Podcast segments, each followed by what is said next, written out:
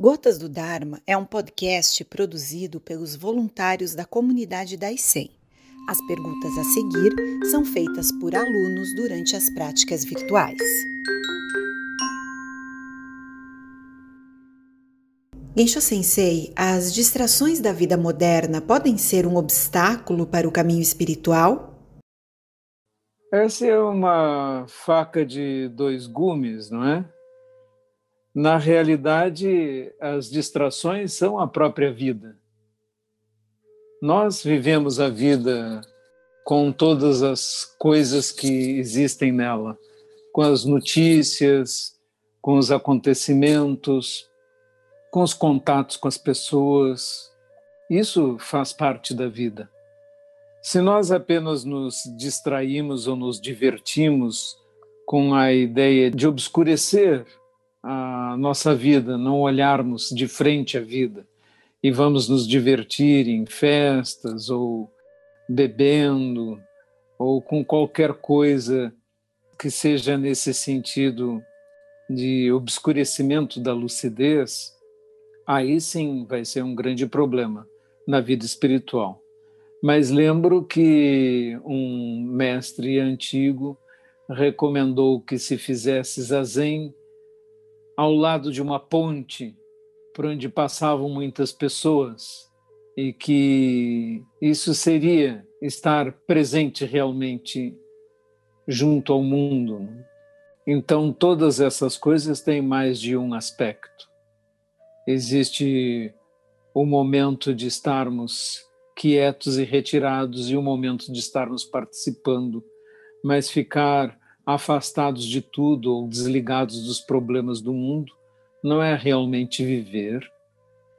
E vejam que os professores e os mestres, eu acabei de dizer que aprecio fazer entrevistas com as pessoas e encontrá-las e saber delas.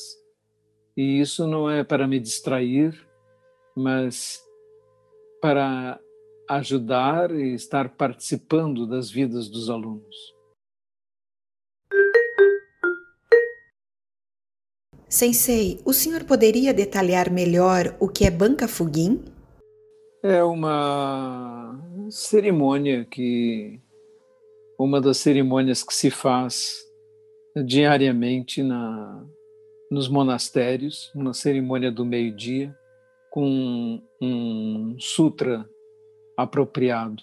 Mas quem quiser assisti-la pode simplesmente se conectar com o templo Bushinji e assistir à cerimônia.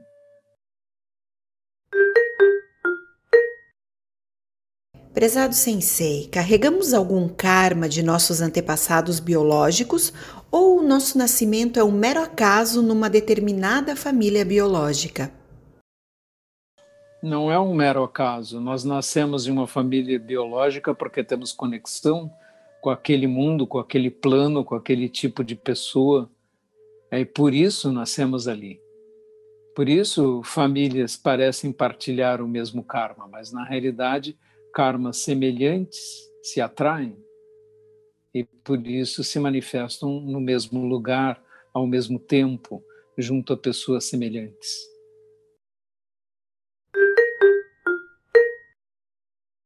Mestre, gostaria de algum comentário seu sobre o momento em que temos conhecimento da real impermanência de tudo. De início, nos apegamos ainda mais aos bens, aos conceitos.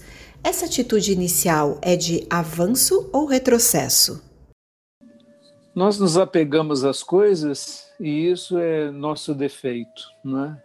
Nossa fonte de sofrimento, porque ou nos apegamos ou temos aversão.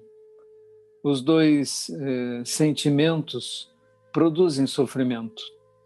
Quando desejamos, temos sofrimento. Quando temos aversão, também temos sofrimento. No início da prática, nós nos damos conta dos nossos apegos. Não é que eles tenham surgido naquele momento, mas sim que antes não chegávamos a perceber com nitidez quão apegados éramos.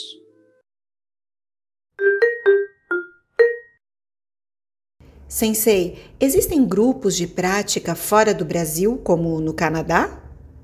Sim, existem grupos de prática em todos os países desenvolvidos.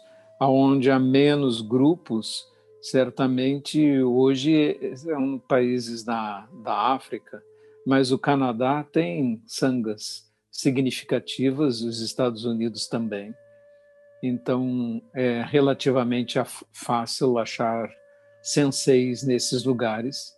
Mas hoje, dado o fato de nós termos essa facilidade da internet, é possível você estar vivendo na Europa, por exemplo, e pertencer à sanga virtual do Daisen.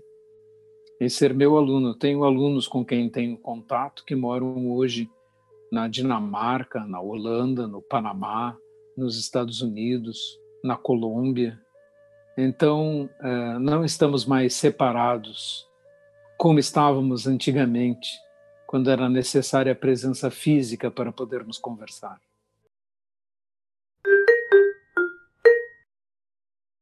Gensho Sensei, sou iniciante na prática e no acesso online na Sangha. Gostaria de saber se existe algum treinamento específico para iniciantes.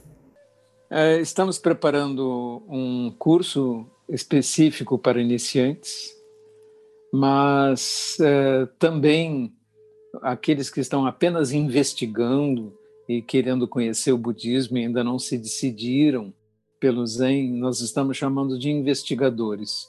E eles têm, e você pode acessar através do app Zen Daisen, uma tutoria da sobre budismo que é aberta e não especificamente dedicada apenas ao Zen, mas uh, abordando também outras escolas. Depois disso, teremos um curso só para iniciantes, um curso curto. Então, tudo isso são oportunidades que o Daisen está abrindo, mas você pode acessá-los facilmente através do app Zen Daisen que está disponível para qualquer celular.